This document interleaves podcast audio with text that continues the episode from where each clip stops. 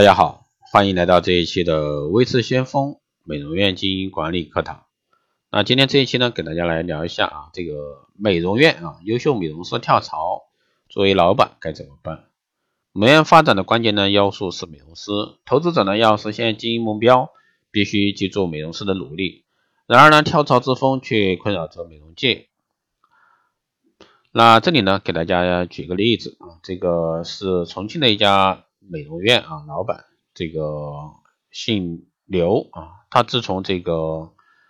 一三年开始经营一家美容院以来，每月销售额都是十来万。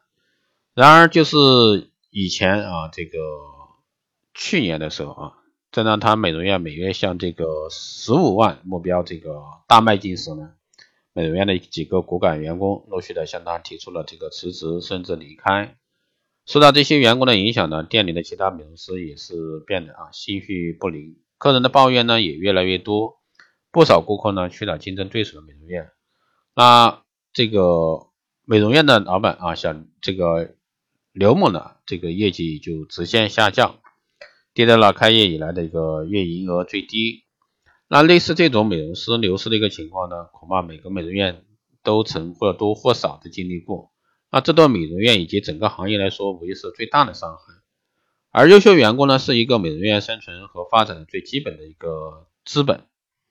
因此呢，优秀员工、优秀人才的外流，就像这个资金外流，直接造成顾客流失、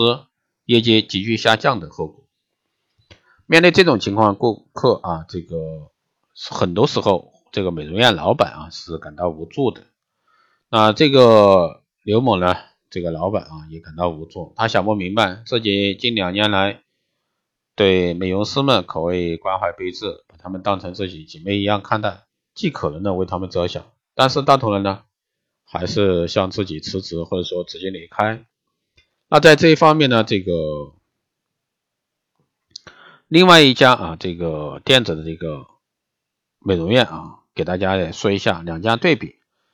另外一个也是这个。重庆的啊，也是重庆的这个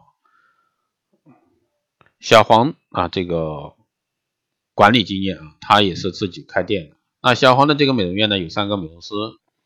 虽然说作为老板，但是呢，这个小黄从不在他们面前摆谱，很多时候呢，都是为他们着想。那有一天，有个美容师告诉他，由于他租房子的房东要收回房子，所以说他这两天想请假去找一房子，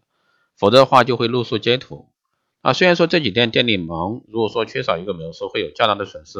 但是呢，小黄还是决定给这个美容师放一天假。啊，这样的人性化管理呢，让这个小黄啊逐渐赢得了美容的信任。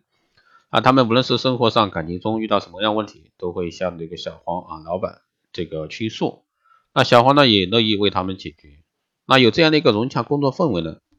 那顾客们呢也得看在眼里。啊，大家都说小红的美容院就像一个大家庭一样，每次到店里呢，他们都像笑脸相迎，而且呢，总有一种暖暖的到家的一个感觉。因此呢，这个顾客们啊，也经常会往美容院里跑，那为的呢，就是在这里聊聊天啊，放松放松。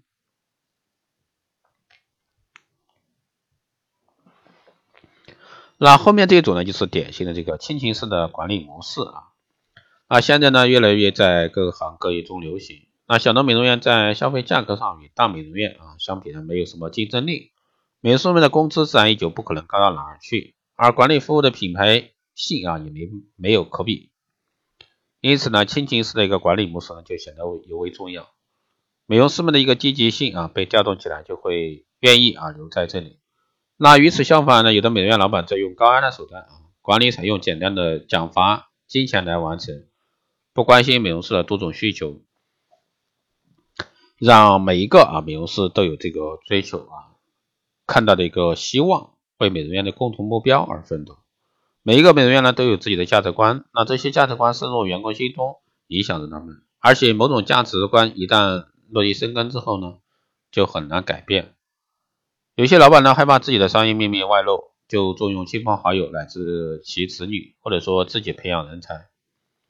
那实际上呢，这是下下策，因为这样做的坏处呢有两点：一是近亲繁殖的结果导致人才结构僵化，时间久了呢，变形成了一种封闭的员工群，对美容院的发展呢极为不利；二呢是盲目的排斥啊外来思想和外部经验，使自己的美容院呢越来越失去活力。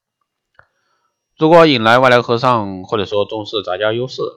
博采众长啊，把各种具有不同特点和经验的美容师呢汇聚在一起，必定是充满生机、充满活力。所以说这样的话，生意啊美容院才会越来越好。好的，以上呢就是这一期节目内容，谢谢大家收听。如果说你有任何问题，欢迎在后台加微信二八二四七八六七幺三，备注电台听众，可以快速通过。报名光电医美课程、美容院经营管理、师定制服务以及光电中心加盟的，欢迎在后台私信维持项目老师报名。好的，以上就是这一期节目内容，我们下期再见。